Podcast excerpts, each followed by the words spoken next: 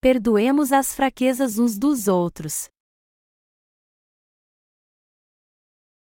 Mateus 6 horas e 12 minutos. E perdoa-nos as nossas dívidas, assim como nós temos perdoado aos nossos devedores. Como vai você? Estamos aqui vendo a apresentação do grupo jovem. Não tivemos ótimos momentos? O irmão Jinho Hong é bem alto, mas ele se esticou bastante para fazer sua dança estranha. Você não imagina como eu ri ao ver aquela dança. Na verdade, nossos irmãos podem dançar melhor do que eu quando eu era jovem. Nossas irmãs disseram que nossos jovens irmãos são corajosos. A Igreja de Deus é maravilhosa, não importa o que fazemos nela. E é ainda melhor quando cantamos os louvores que nós compomos e as letras que nós mesmos escrevemos. A Igreja de Deus é linda e gloriosa. Você não ama a Igreja de Deus? Claro que sim. E se Deus permitir, eu creio que nós escreveremos louvores ainda melhores. Se algum de vocês tiver boas letras ou canções para louvarmos, por favor, mostre-as para seus pastores. Então, faremos louvores e os cantaremos. Deus receberá uma glória tremenda através dos louvores dos justos nascidos de novo. Quando nosso inário estiver muito cheio, publicaremos um segundo volume. Até agora, temos 21 novas canções nele. Mas eu quero ver mais 50 novas canções no nosso próximo acampamento de treinamento de discípulos. Será que estou pedindo demais? Se não, gostaria de louvar a Deus com pelo menos 15 novas canções ao ano. No acampamento de verão para treinamento de discípulos deste ano, estamos estudando sobre a oração do Senhor. Hoje, iremos nos ater à palavra em Mateus capítulo 6 versículo 12 que diz: e perdoa-nos as nossas dívidas, assim como nós temos perdoado aos nossos devedores. Se procurarmos entender a palavra de Deus literalmente, isso será a nossa ruína. Isso porque Deus ocultou significados divinos em Sua palavra. A palavra de Deus é escrita em cartas para que cada um possa lê-la, mas para termos o perfeito entendimento dela, é necessário crermos no Evangelho da Água e do Espírito, que é a chave para entendermos essa palavra. Somente quem tem o verdadeiro Evangelho pode entender e compartilhar a oração do Senhor, porque sabe interpretá-la corretamente. Estamos estudando a oração que o Senhor nos ensinou. Quando vemos essa oração no sentido literal, nós sentimos a necessidade de fazer algo. Portanto, quando nós lemos hoje a passagem das Escrituras, e perdoa-nos as nossas dívidas, assim como nós temos perdoado aos nossos devedores, sentimos que precisamos receber a remissão de nossos pecados e fazer algo. Nós precisamos receber continuamente a remissão de nossos pecados realmente? Não mesmo. A verdadeira fé não surge de um mero sentimento. Se nós analisarmos os nossos sentimentos com a fé verdadeira, facilmente interpretaremos mal a palavra de Deus. Precisamos em primeiro lugar saber que a frase, assim como nós temos perdoado aos nossos devedores, da passagem de hoje, não significa que todos os que receberam a remissão de pecados precisam purificar seus pecados novamente. Essa é a passagem mais mal compreendida pela maioria das pessoas. Se nosso Senhor realmente apagou nossos pecados, porque ele nos ensinou em sua oração que devemos orar para que nossos pecados sejam perdoados. É dessa maneira que muitas pessoas têm entendido mal essa parte da oração do Senhor. Por causa de tais equívocos, há muita confusão entre os cristãos. A palavra no versículo 12 nos diz que mesmo precisamos receber continuamente a remissão de nossos pecados pessoais? Não. Podemos perguntar a nós mesmos: se Deus nos diz para orarmos todo dia pelo perdão de nossos pecados, então, como podemos ainda ter pecados, se nossos pecados foram tirados de uma vez por todas quando cremos no Evangelho da Água e do Espírito? Há alguma diferença entre a oração do Senhor e o Evangelho da Água e do Espírito? A maioria dos cristãos insiste que os pecados que eles cometem a cada dia devem ser tirados fazendo orações todos os dias. Contudo, isso não acontece assim. Porque nosso Senhor nos remiu de todos os pecados do mundo de uma vez por todas com seu batismo na água e seu sangue derramado na cruz, os crentes desse evangelho não têm pecados. Mais ainda, se compreendermos mal a oração do Senhor, ficaremos confusos novamente. A fé dos receberam a remissão de pecados é distorcida por aqueles que creem erroneamente na palavra de Deus e não conhecem o Evangelho da água e do Espírito. Eles dizem que o pecado original foi remido através de nossa fé, mas que nossos pecados pessoais permanecem. Contudo, esse é um grande erro da sua fé enganadora. Eles tentam entender a palavra na Bíblia sem o evangelho da água e do Espírito, acabam cometendo grandes erros e tendo uma fé errada.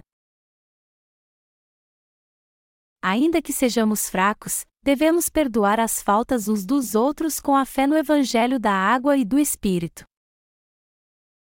Não podemos evitar de cometer pecados a cada dia enquanto vivermos nesse mundo. Portanto, devemos perdoar as faltas uns dos outros. Vivemos cometendo pecados pessoais. Isso é um fato.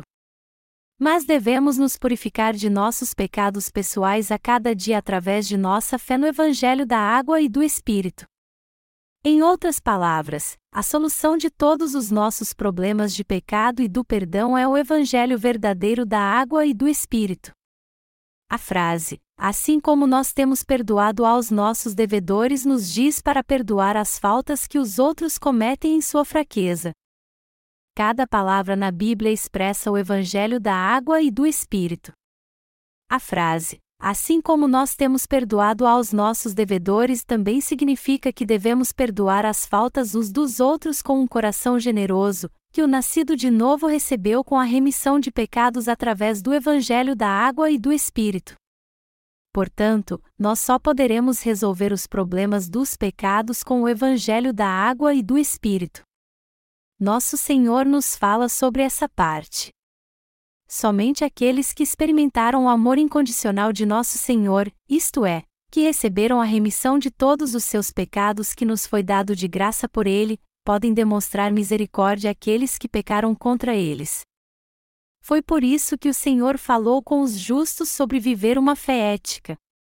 Meus caros irmãos, vocês entendem isso? Deus disse a verdade: se você recebeu a graça da remissão de pecados, você também é capaz de perdoar aqueles que pecaram contra você. Mas se você recebeu a graça da remissão de pecados de mim e não for capaz de perdoar quem pecou contra você, você estará desonrando meu nome. Se você não é capaz de perdoar o pecado dos outros quando eu já perdoei os seus, então não poderei perdoá-lo também. Nosso Senhor nos tem falado assim. Então, a palavra nos diz que devemos perdoar uns aos outros. Essa palavra foi dada aos santos nascidos de novo que creem no Evangelho da água e do Espírito para que a pratiquem em suas vidas. Isto é, essa foi uma lição para nós perdoarmos os erros das pessoas desde que não sejam pecados de blasfêmia ao Espírito Santo.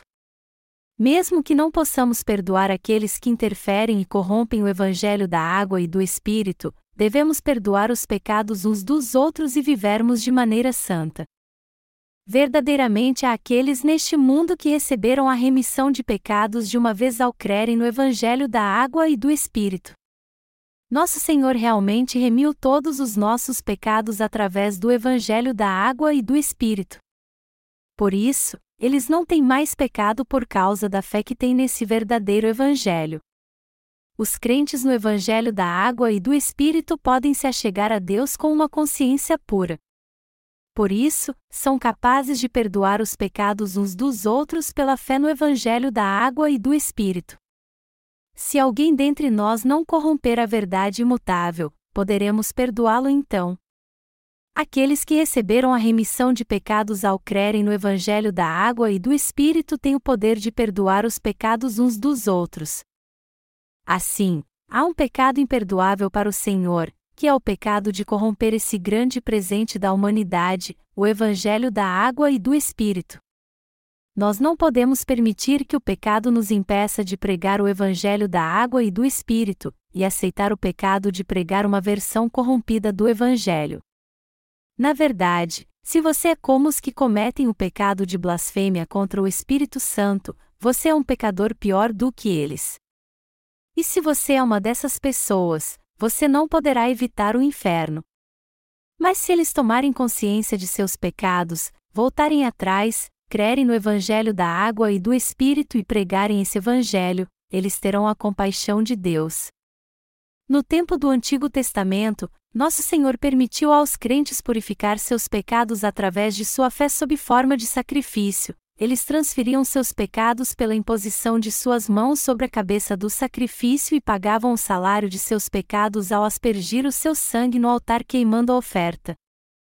No tempo do Novo Testamento, nosso Senhor veio como o Cordeiro que levou sobre si todos os pecados do mundo.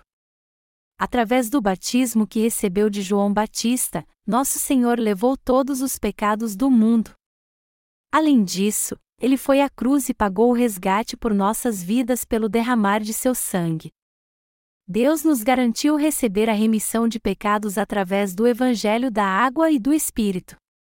Esse é o Evangelho da Água e do Espírito que apaga todos os nossos pecados de uma vez por todas. Além disso, esse é o poder do Evangelho da água e do Espírito que apaga todos os nossos pecados por toda eternidade.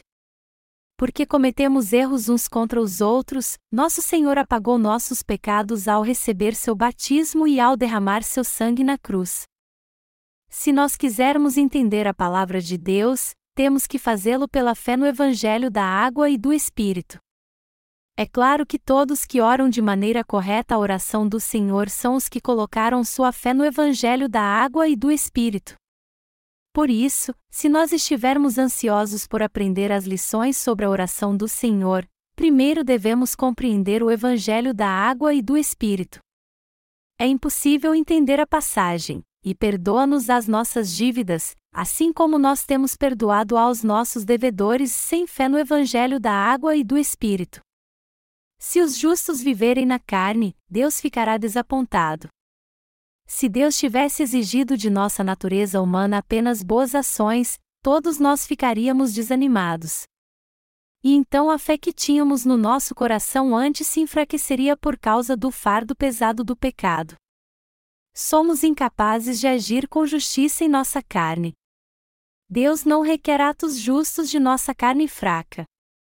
Ao invés disso, devemos crer nessa verdade da remissão de pecados que vem da água e do Espírito. Porque Deus sabe da fraqueza de nossa carne, tudo o que Ele pede é que acreditemos no Evangelho da água e do Espírito. Deus nos deu a fé para que possamos dar glória ao nome do Pai. Existem pecados imperdoáveis. Ainda há casos em que mesmo os justos não aceitam uns aos outros. Isso porque existem aqueles que tentam corromper o evangelho dado por Deus, o qual nunca pode ser mudado. Para um leigo, mesmo a espada mais afiada não é melhor que uma espada de madeira. Do mesmo modo, existem aqueles que menosprezam e tentam corromper o evangelho da água e do Espírito dado por Deus, cujo poder é absoluto e no qual cremos e confiamos. Há aqueles que podem estar se perguntando: você está dizendo que há pessoas que você não pode perdoar? Sim, pode haver algumas pessoas que Deus mesmo nunca perdoará os pecados. Porque nós também não podemos perdoar aqueles que ignoram o Evangelho eterno e ainda tentam corrompê-lo. Todo perdão e tolerância dependem de nosso Senhor. Nós não podemos perdoar pessoas como Jezabel, que controlava seu marido Acabe para levar o povo de Deus à idolatria. Jezabel e Acabe foram contra Elias, mesmo sabendo muito bem que ele era servo de Deus. E mesmo Jezabel sabendo que seu marido deveria servir a Jeová como rei de Israel, ela coagiu Acabe a servir outros deuses além de Jeová. Dentre os pecados que Jezabel cometeu está a tomada da vinha de Nabote, tornando-a uma horta para seu marido. Havia uma vinha próxima ao palácio do rei Acabe cobiçada por ele.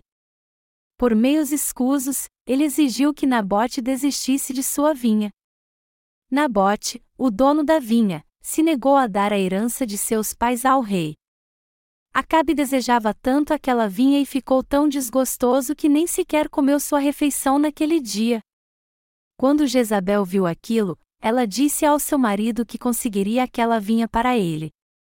Ela comprou testemunhas falsas contra Nabote e ele foi morto. Então, ela tomou aquela vinha e a deu ao rei Acabe, e Reis 21, 1, 16.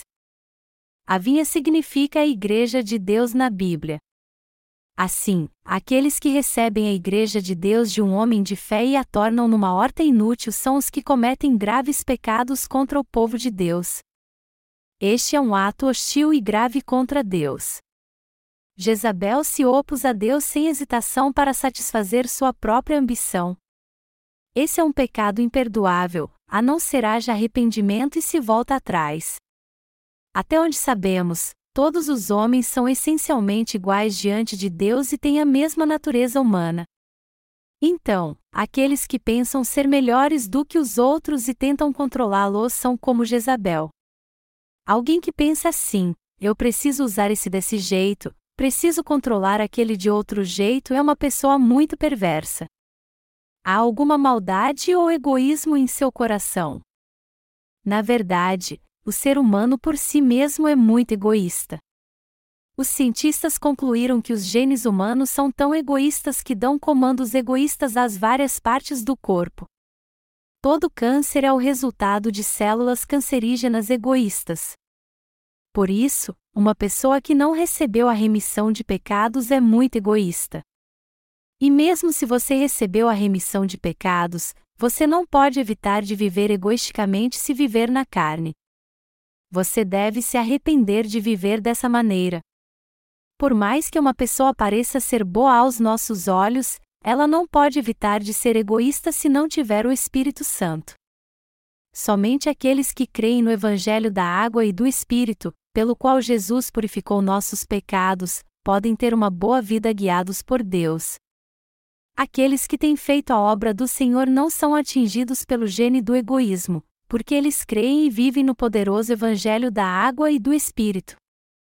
De todo modo, há aqueles que ainda estão sob o poder dos genes egoístas, mesmo entre os nascidos de novo. Eles seguem os desejos de sua carne e rejeitam a vontade de Deus. Procuram seus próprios interesses e usam os santos para seus propósitos. Tentam realizar suas vontades a qualquer custo. Seria um grave pecado se tentássemos engrandecer a nós mesmos e realizar nossas vontades sem nos importarmos com a obra de Deus. Precisamos corrigir a nós mesmos. Nós podemos perdoar esses pecados, já que o Senhor tirou toda a nossa fraqueza através de seu batismo e seu sangue.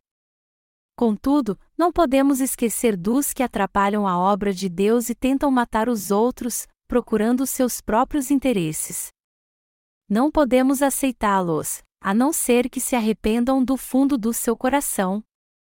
Esses têm um coração fraco não apenas se matam, mas também matam e levam outros a se matarem a fim de atingirem seus interesses. Por isso, não podemos aceitá-los, a não ser que se arrependam sinceramente. Muitas pessoas podem perder a sua fé indo para o caminho da perdição por causa de uma única fraqueza pessoal. Já que os israelitas adoraram a Baal ao invés de Jeová, nós não podemos permitir pessoas fracas de coração dentro da Igreja de Deus, porque elas podem levar muitos a pecar. Outras falhas e fraquezas humanas podem ser perdoadas a qualquer tempo. Embora não reconheçamos nossas fraquezas ainda, se percebermos que fizemos algo errado nessa terra e voltarmos atrás, nosso Senhor poderá tirar esses pecados, se não atrapalharmos o Evangelho da água e do Espírito, podemos ser perdoados de nossa estupidez, tolice e cegueira espiritual temporária. Aqueles que receberam completamente a remissão de seus pecados do Senhor devem perdoar os outros pelas suas transgressões. Quando temos uma fé verdadeira, nós podemos sinceramente perdoar uns aos outros de coração. Isso não é verdade? Certamente que sim. Todos os pecados cometidos na nossa fraqueza podem ser perdoados. Só há um pecado que não pode ser perdoado: o pecado de blasfêmia contra o Espírito Santo, que é corromper o Evangelho da água e do Espírito. Para qualquer outro pecado cometido pelos outros, nós podemos liberar perdão, assim como nosso Senhor nos perdoou a todos. Mesmo aqueles que receberam a remissão de pecados por crerem no Evangelho da água e do Espírito ainda cometem pecados pessoais a cada dia. Por isso, a sujeira pode entrar no nosso coração e podemos nos desviar com maus pensamentos. Quando seu coração se encontrar nesta situação, você deve começar uma nova vida crendo que até mesmo todos esses pecados foram totalmente tirados pelo Senhor. Nós poderemos começar nossa caminhada novamente ao crermos no batismo de nosso Senhor e no sangue que Ele derramou na cruz. Nosso Senhor levou todos os nossos pecados ao oferecer Sua própria vida por nós. Não faria nenhum sentido, então, se quem recebeu a remissão de pecados não pudesse perdoar os pecados dos outros. O propósito da vida do justo é perdoar as falhas dos outros com a fé no Evangelho da água e do Espírito. É por isso que glorificamos a Deus através da Sua palavra. Contudo, nós reclamamos dos pecados dos outros, mesmo que os tenhamos perdoado. Isto é, nossos pensamentos e ações não combinam. Mas isso não é um problema realmente, pois nosso Senhor cuidará disso no tempo certo através da nossa fé. Se perdoarmos os outros de coração, eles serão perdoados. Por outro lado, se não os perdoamos de coração, eles não serão perdoados. Esse é o maior de todos os pecados do homem. Qual é o maior pecado de todos? É o pecado de corromper o evangelho da água e do espírito, que é o pecado de blasfêmia contra o Espírito Santo. As pessoas cometem esse pecado sem hesitação. E elas não somente cometem esse pecado sozinhas, mas também levam outros a crer como elas. Para alimentar sua ganância, elas escravizam outras pessoas. Se alguém realmente crê no Evangelho da água e do Espírito, ele não será escravizado por outro para satisfazer sua ganância. Se alguém crê sinceramente no Evangelho da água e do Espírito, ele nunca fará tal coisa com os outros santos. O coração dos crentes no Evangelho da água e do Espírito deve ser puro. Assim, podemos ver logo que nossa carne está longe de ser pura, mas, na verdade, ela é bem má. Quando nós confessamos nossas fraquezas da carne a Deus e oramos por sua compaixão, nosso coração é realmente purificado. Porém, se dermos lugar à ganância, nos tornaremos impuros e maus. Seremos como Esaú, que vendeu seus direitos de primogenitura por um pão e um prato de lentilhas. Esta é a história de muitos de nós. Portanto, devemos o mais rápido possível confessar que somos tais pessoas e ir para a Igreja de Deus, a fim de sermos guiados ao bom caminho pelo nosso Deus. Qualquer talento, poder, ou mesmo uma pequena raiz de orgulho pode nos trazer morte espiritual se não os usarmos para pregar o Evangelho. Todos os talentos que nós não usamos para Deus estão prestes a se tornar fracos e maus. Mas há ainda pessoas que mostram sua fraqueza, defeito e maldade como coisas especiais e ainda se gabam delas. Tais pessoas tentam fazer de seus amigos inocentes seus empregados, e ainda fazem com que trabalhem como seus escravos. Mas esse talento ou falta de talento pode ser levado a sério. Deus não se importa com estas coisas, só com a pregação do Evangelho. Deus criou cada um diferente, mas, para Ele, ninguém tem mais talento do que o outro. Em outras palavras, estamos no mesmo nível, Há somente regras espirituais na Igreja de Deus para pregar o Evangelho. Devemos trabalhar para pregar o Evangelho da água e do Espírito dentro dessas regras. Não há grandes diferenças no talento humano. E até o menos talentoso não é tão diferente do mais talentoso. Não há ninguém que seja totalmente talentoso. Se uma pessoa é muito boa em uma área, ela é fraca em outra. Se vemos alguém com dificuldade em uma área, isso significa que não a vimos ainda na área onde ela é melhor. Isto é, ninguém é bom em todas as áreas, como também ninguém é ruim em todas elas. Portanto, se alguém deseja realmente ver os méritos e os talentos de outra pessoa, ele certamente encontrará muito se procurar.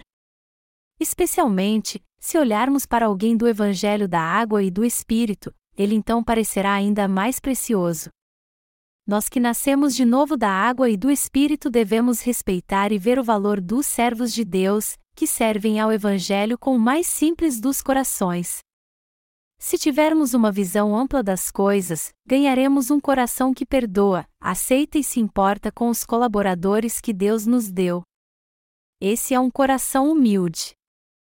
Muitos que vêm de fora têm vários questionamentos com relação à oração do Senhor, após crerem no Evangelho da Água e do Espírito. A oração do Senhor nos ensina a orar assim: e perdoa-nos as nossas dívidas, assim como nós temos perdoado aos nossos devedores. Essa palavra vem da oração que o Senhor nos ensinou. Nosso Senhor nos ensinou a continuar fazendo essa oração. Então, como eu entendo essa palavra? Ainda que eu creia que o Evangelho da água e do Espírito é a palavra verdadeira, eu não entendo por que devemos orar todo dia pelo perdão de nossos pecados, quando nós cremos que todos eles foram levados pelo batismo de Jesus e pelo seu sangue na cruz. Isto está errado? Há tantas pessoas com este questionamento. Por isso, eu sinto uma necessidade de estudar versículo por versículo e interpretar o significado da oração do Senhor em detalhes.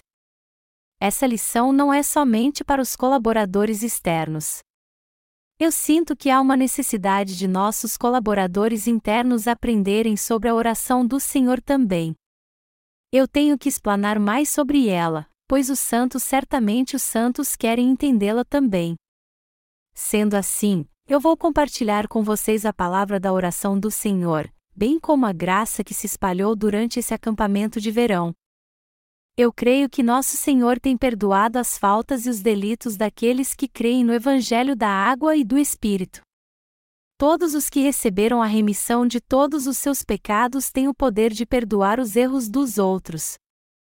É por isso que eu digo isso firmemente tanto para nossos colaboradores que estão no exterior quanto para os do nosso país. E perdoa-nos as nossas dívidas, assim como nós temos perdoado aos nossos devedores. Essa palavra não nos diz que devemos continuar recebendo a remissão de pecados, mas para que os justos que nasceram de novo da água e do Espírito perdoem uns aos outros, para que eles também recebam o perdão incondicional de Deus. Deus também nos diz para perdoarmos as faltas uns dos outros. Certa vez, Pedro veio até Jesus e perguntou: Senhor, até quantas vezes meu irmão pecará contra mim, que eu lhe perdoe? Até sete vezes? Então Jesus disse a ele: Não te digo que até sete vezes, mas até setenta vezes sete. E então ele contou aos discípulos a parábola do servo implacável, Mateus 18, 21, 35. A história é assim: havia uma pessoa que devia muito ao seu senhor, mas não podia pagar tal quantia a ele.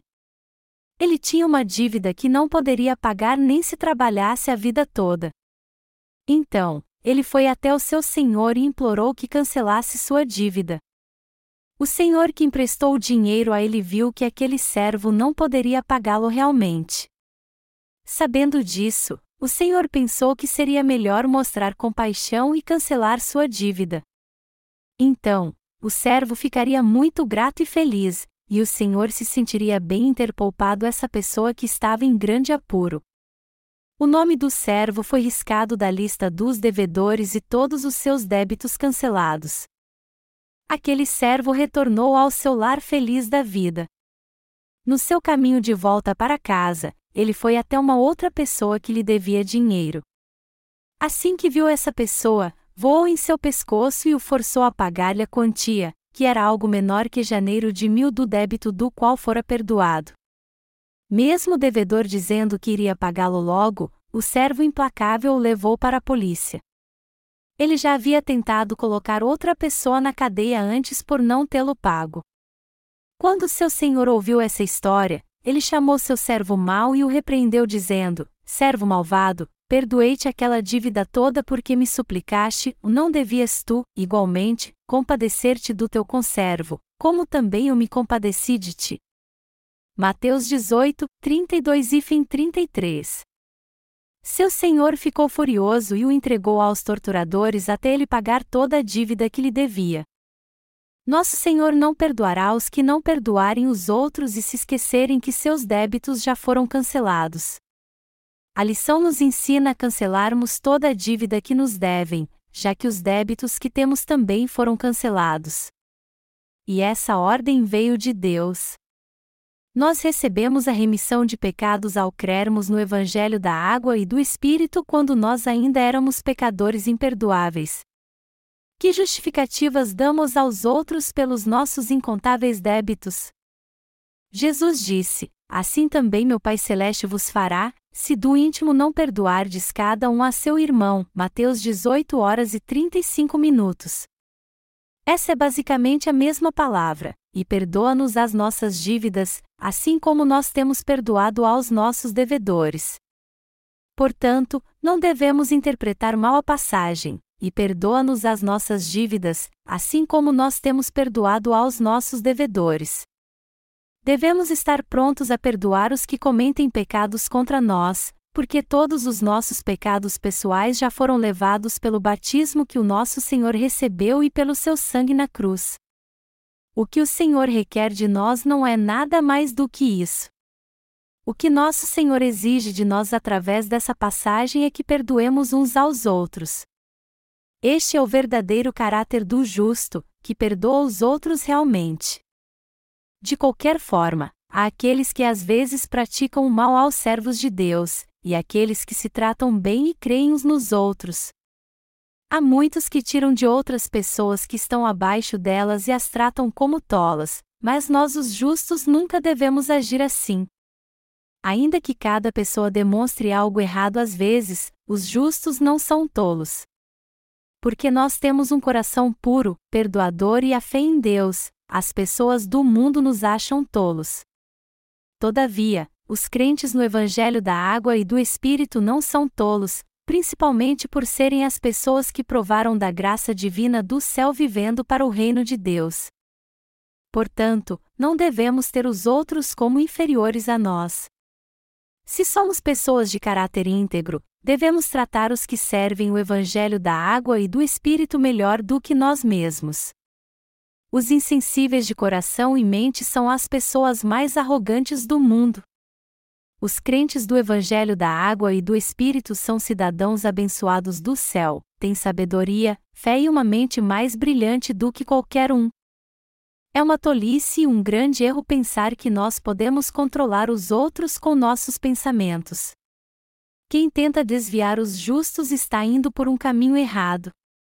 Por isso, eles devem se arrepender, voltar atrás, confessar suas culpas e obedecer à palavra de Deus tendo uma fé verdadeira. Deus perdoa aqueles que merecem receber o perdão, mesmo quando eles não confessam seus pecados, e seu coração se torna mais espiritual do que o daqueles que se arrependem mas continuam fazendo coisas erradas perante Ele. A verdadeira comunhão na fé acontece quando confessamos nossas faltas uns aos outros. Então, nossa gratidão pela graça do Evangelho da Água e do Espírito que nos libertou será gravada para sempre em nosso coração. Nosso coração se tornará generoso se perdoarmos uns aos outros no amor do Senhor e no Evangelho, pelo qual Ele apagou todos os nossos pecados. Eu gostaria que o caminho da verdadeira comunhão na fé estivesse sempre aberto no coração dos justos. O que os justos devem fazer para ter uma boa comunhão? Esse é o credo apostólico. Eu creio em Deus Pai Todo-Poderoso, Criador dos céus e da terra, e em Jesus Cristo, seu único Filho, que foi concebido pelo Espírito Santo. Eu creio na comunhão dos santos. O Credo Apostólico nos fala sobre a comunhão dos santos. Na Igreja de Deus, ele é a comunhão dos santos. Quando olhamos para os justos, vemos as coisas da carne e as do espírito. Isso porque Deus nos faz olhar para o coração uns dos outros pela fé. Vemos tanto as fraquezas quanto as qualidades uns dos outros por pura fé. O coração dos justos é como espelhos que refletem uns aos outros. Estamos prontos a servir o Evangelho e a viver em comunhão com Deus, porque nosso Senhor já remiu todos os nossos pecados ao nos dar o Evangelho da água e do Espírito. Porque cremos no Evangelho da Verdade, estamos prontos para ter comunhão. Vivemos no Evangelho enquanto brincamos, liberamos perdão, apoiamos, confortamos e encorajamos uns aos outros, e também servimos juntos ao Senhor. A palavra, e perdoa-nos as nossas dívidas, assim como nós temos perdoado aos nossos devedores, não significa que devemos receber a remissão de nossos pecados a cada dia.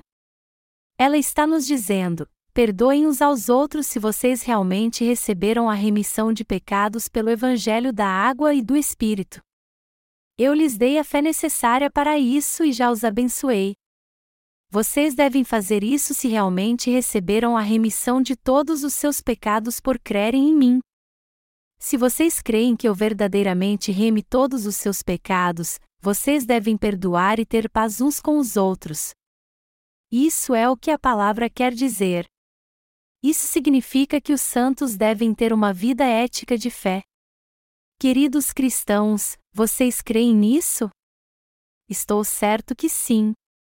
Se os justos se arrependerem e pedirem perdão, o que eles não poderão perdoar e que pecados Deus não remirá com o evangelho da água e do Espírito?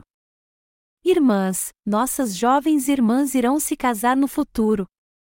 Nós não podemos fazer nada com os que já são casados, mas vocês que ainda vão se casar devem lembrar como é bom ter um cônjuge crente. Isso não se aplica somente às nossas irmãs, mas também aos nossos jovens irmãos. Nós não devemos nos preocupar muito com a aparência uns dos outros, porque essa preocupação não durará muito tempo. Uma vez casados, não ligamos tanto para a aparência dos outros tanto quanto ligamos para seu interior. Uma canção popular coreana diz assim: Uma mulher deve ter um coração bonito. Você é mulher só para ter um rosto bonito? Você é realmente uma mulher se seu coração não muda, uma vez que você o entrega ao seu amor. Amados cristãos, às vezes nós aprendemos com as músicas populares. É verdade. Devemos ter corações bonitos para sermos irmãos em Cristo. Precisamos de fé para sermos queridos irmãos e irmãs em Cristo. Então, espiritualmente, somos corajosos e belos cavalheiros e damas.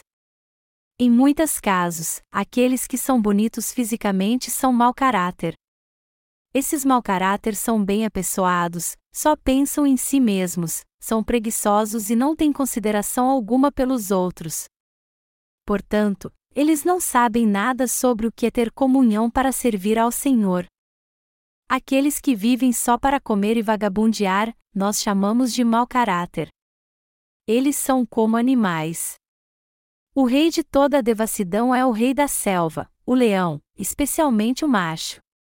O macho fica deitado na sombra, tirando o cochilo e não caça.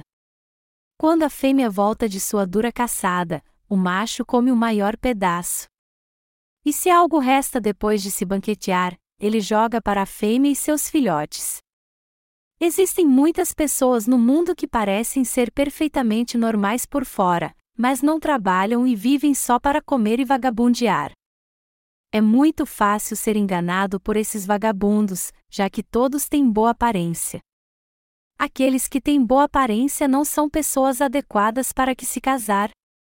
Por isso, quando procuramos alguém para casar, nossa prioridade deve ser uma pessoa que serve a Deus com sinceridade, que vive no Evangelho, que cuidará bem da sua família, que não deixará sua família passar fome, que ajuda seu cônjuge a servir bem ao Senhor e que defenderá sua família de todos os perigos. Eu sou alguém que se casou muito bem. Minha esposa nunca reclamou de mim, mesmo nas vezes em que negligenciei minha família para servir ao Evangelho. Ainda que às vezes ela tenha se desapontado comigo por não cuidar de outras coisas, ela sempre disse que eu sou importante por servir o Evangelho. Um casal deve tratar um ao outro assim. Uma vez eu a compreendi mal. Até eu fiquei um pouco desapontado com isso, quando vi que tudo não passou de um mal entendido. Minha esposa tem um coração tão amoroso que dói quando vê um irmão ou irmã morrendo por causa de sua pouca fé. Então, ela se aproxima da pessoa, se coloca em seu lugar e sofre com ela. Isso é bom. Mas o problema é que há pessoas que se aproveitam da fraqueza dos outros. Essa é uma ferrada de quem que tira vantagem da fraqueza dos outros e os explora, sendo usados por sua própria ganância. Meus caros cristãos, aqueles que estão à frente na igreja têm verdadeira compaixão pelos fracos e os protegem dos outros. Ter esse tipo de compaixão é o mesmo que confortá-los e encorajar sua fé, tendo um coração que leva outros a servirem a Deus. O problema é que tem gente que quer se colocar acima de Deus. Amados irmãos, não devemos permitir que os que estão à frente da Igreja de Deus venham a atormentar, ferir e matar espiritualmente outros santos. Um cão pastor é colocado entre as ovelhas para prevenir que alguém que queira fazer mal a elas se aproxime, o cão pastor que está no meio das ovelhas protege-as dos lobos que querem atacá-las. E quando a ovelha vagueia perdida, o cão pastor a mantém segura no pasto, latindo para avisá-la do perigo. O cão pastor faz isso para evitar que a ovelha caia no precipício. Esse cão pastor faz o trabalho do pastor praticamente. Em outras palavras, cão pastor quer dizer pastor, as os líderes espirituais aparentam não ter compaixão. Contudo, o que eles fazem o fazem sinceramente de maneira a manter os santos no caminho certo. Porque eles querem ver os santos e obreiros crescerem na fé, eles os exortam e encorajam. Eles ajudam-nos, não deixam que se percam, impedem outros de fazerem coisas erradas e mantêm outros ainda fazendo o que for preciso para protegerem todos eles. Eu sou realmente grato pela bênção do Evangelho da Água e do Espírito que me concedeu a remissão dos meus pecados. Se alguém não se opõe ou interfere no Evangelho da Água e do Espírito, e ainda se arrepende de suas faltas, eu posso dizer: bem, isso é compreensível. Somos apenas humanos. Eu já sabia de tudo isso. A passagem das Escrituras de hoje sobre a oração do Senhor foi essa: e perdoa-nos as nossas dívidas, assim como nós temos perdoado aos nossos devedores. Isso significa que Deus nos deu o poder de perdoarmos as faltas uns dos outros. Nosso Senhor nos disse para perdoarmos as faltas dos outros com a verdade. Somos gratos a Deus por apagar todos os nossos pecados de uma vez por todas.